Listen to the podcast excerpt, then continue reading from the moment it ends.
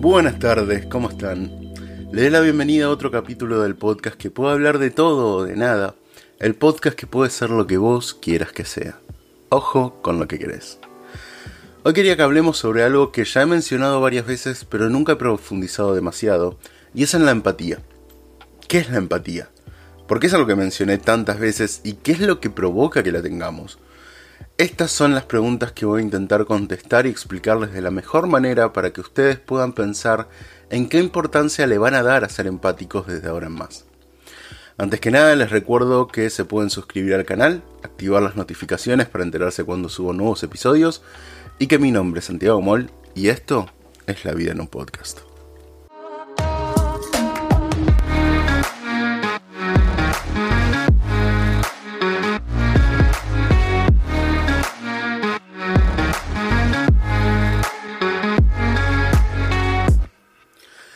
Primera pregunta que nos debemos hacer es, ¿qué es la empatía?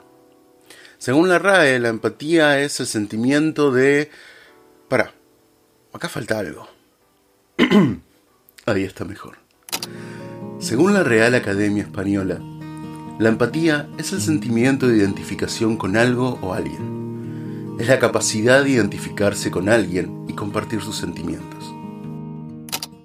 Básicamente la empatía es la intención de comprender los sentimientos y emociones que siente otro individuo u otra sociedad. Y esto es algo que solemos olvidarnos, y es que uno puede ser empático con una cultura diferente. No es necesariamente vinculado a una persona, si bien es lo más normal. Y esto tiene que ver con que la gran intención de la empatía es el comprender. Esto también es la clave para diferenciar esta palabra con otra que a veces se entiende como un sinónimo, que es la simpatía. La simpatía es una cualidad espontánea y completamente emocional que nos permite vincularnos con los estados de ánimos de otra persona, pero que no implica un entendimiento de ese estado de ánimo, sino solo saber que la otra persona se encuentra en esa situación y actuar en base a eso. La empatía sí tiene que ver con entender, con poder comprender la actitud de la otra persona, pero que eso no implique compartir esa actitud, compartir las mismas opiniones o los mismos argumentos que justifiquen ese estado de ánimo o esa reacción que expresa la otra persona. Ni siquiera significa estar de acuerdo con el modo de interpretar las situaciones y las emociones del otro. Creo que para poder explicar mejor este concepto lo voy a tener que dividir en tres patas. La primera es la empatía emocional o afectiva. Y se trata de poder entender y hasta experimentar el sentimiento que tiene la otra persona, pero no necesariamente compartirla. Por ahí con esta definición se entiende por qué algunos interpretan que la simpatía es un sinónimo, y aunque me es difícil explicarlo, voy a intentarlo con un ejemplo y uno bastante reciente. Espero que se entienda. Hace unos días murió Diego Armando Maradona, y gran parte de la Argentina y hasta del mundo se vio afectada por esto mucha gente llorando, destrozada, sin entender lo que estaba pasando. Pero si les tengo que ser sincero, a mí no me generó nada de eso. Sí entiendo la gravedad, entiendo y lo vi como la partida de una figura pública muy importante, con sus buenas cosas y malas cosas, pero que dejó una marca muy difícil de igualar. Pero la verdad es que no me generó una tristeza increíble, ni un llanto desconsolado, ni nada por el estilo. Ahora, sí debo admitir que lloré por su muerte, pero no por mí, sino por otros. Les dije que no era fácil de explicar. Lo que a mí me pasó fue que una vez que empecé a ver las reacciones de periodistas, futbolistas, familiares e incluso ciertos gestos de gente ajenas a esos, a esos ámbitos en distintas partes del mundo, me fui emocionando, hasta el punto incluso de llorar. El tema es que para mí en ningún momento ese llanto o esa tristeza eran mías, sino que viendo a los demás pude entender cómo y por qué les afectaba tanto a esas personas. Y una vez que pude entender lo que evocaba en esas personas esa figura, el, hecho de que para algunos el verlo jugar había sido la única felicidad que tenían en un momento histórico y social complicado para ellos, recién ahí, poniéndome en ese lugar, imaginando lo que provocaba, pude sentir esa emoción. Pero al final no era mía, a mí no me provocó esa emoción estando vivo, por lo cual no me generó esa emoción su muerte. No la comparto, pero la entiendo. Sí, sé que si no te pasó nunca es difícil de entender este punto. Si querés podés pausar este podcast, volver atrás, repetir esta explicación o déjame abajo en los comentarios un... La verdad, no entendí nada de eso de la empatía afectiva y yo voy a intentar explicarlo de otra manera. Lo importante es que uno no tiene por qué compartir la emoción, solamente entenderla para conectarse con ella.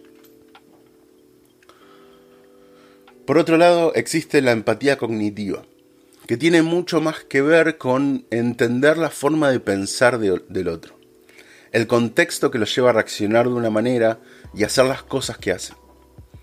Se suele decir que ser empático es ponerse en el lugar del otro y se suele referir a esto, a poder comprender lo que, lo que lleva a comportarse de una manera, el contexto que te lleva a pensar de la forma que lo haces.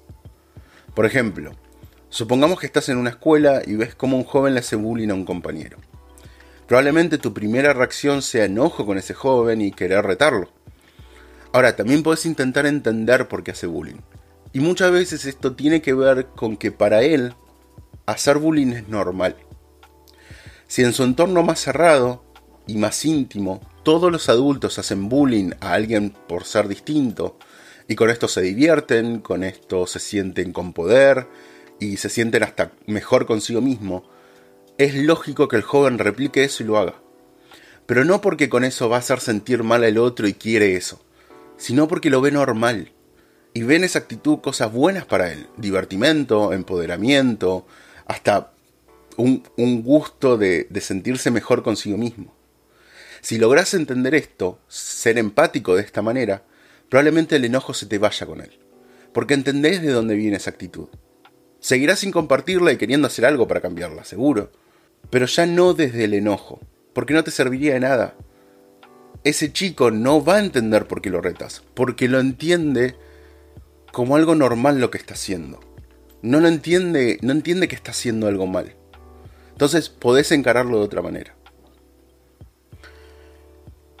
Hasta ahora entonces tenemos una pata emocional que entiende los sentimientos, una pata cognitiva que entiende los contextos y las acciones, y ahora nos queda una tercera parte una tercera pata, que fue agregado por algunos investigadores y es la motora, la empatía motora, que se entiende como la capacidad de replicar ciertos gestos, ciertas expresiones, hasta formas de hablar de las personas.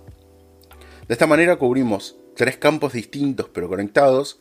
Por un lado podemos entender y conectar con las emociones del otro, después podemos entender las motivaciones, el contexto y la forma de pensar de esa persona, y por último captamos esos gestos automáticos que tienen, pudiendo entonces conectar con el otro no importa la forma en la que se exprese.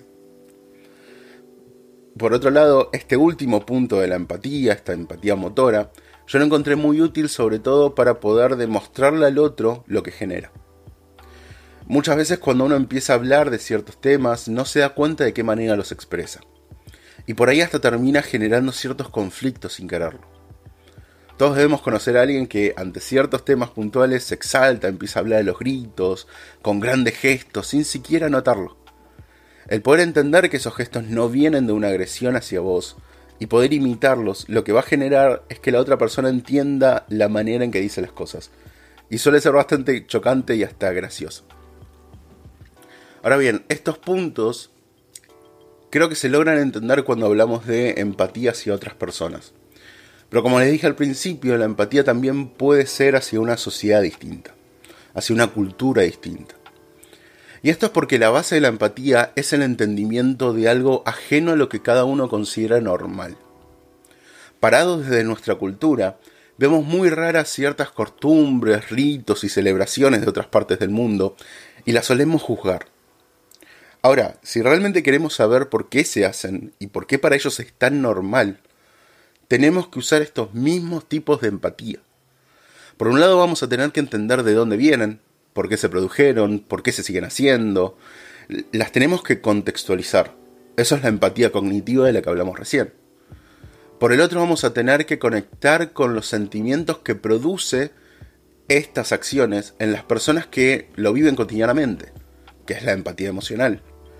Y por último, y sobre todo si decidimos experimentar esa costumbre, ese rito o esa celebración, vamos a tener que imitar de cierta manera las acciones y los gestos que hacen a esa experiencia, que es la empatía motora. Para mí, esto es uno de los grandes beneficios de la empatía. Y el por qué, en parte, es tan importante para mí. Porque te permite ser más abierto a la posibilidad de nuevas formas. Te quita prejuicios. Porque una vez que entendés estos conceptos, lo más probable es que en vez de cuestionar lo ajeno, te empieces a preguntar por qué eso que para vos es ajeno, para el otro es normal. Al final la empatía busca poder entender y conectar con aquellas cosas que a uno no le salen natural.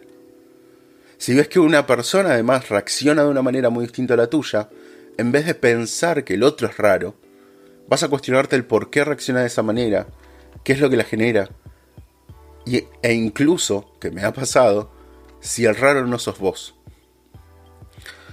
El otro punto que me parece importante es que la empatía nos permite comunicarnos y expresarnos de una mejor manera.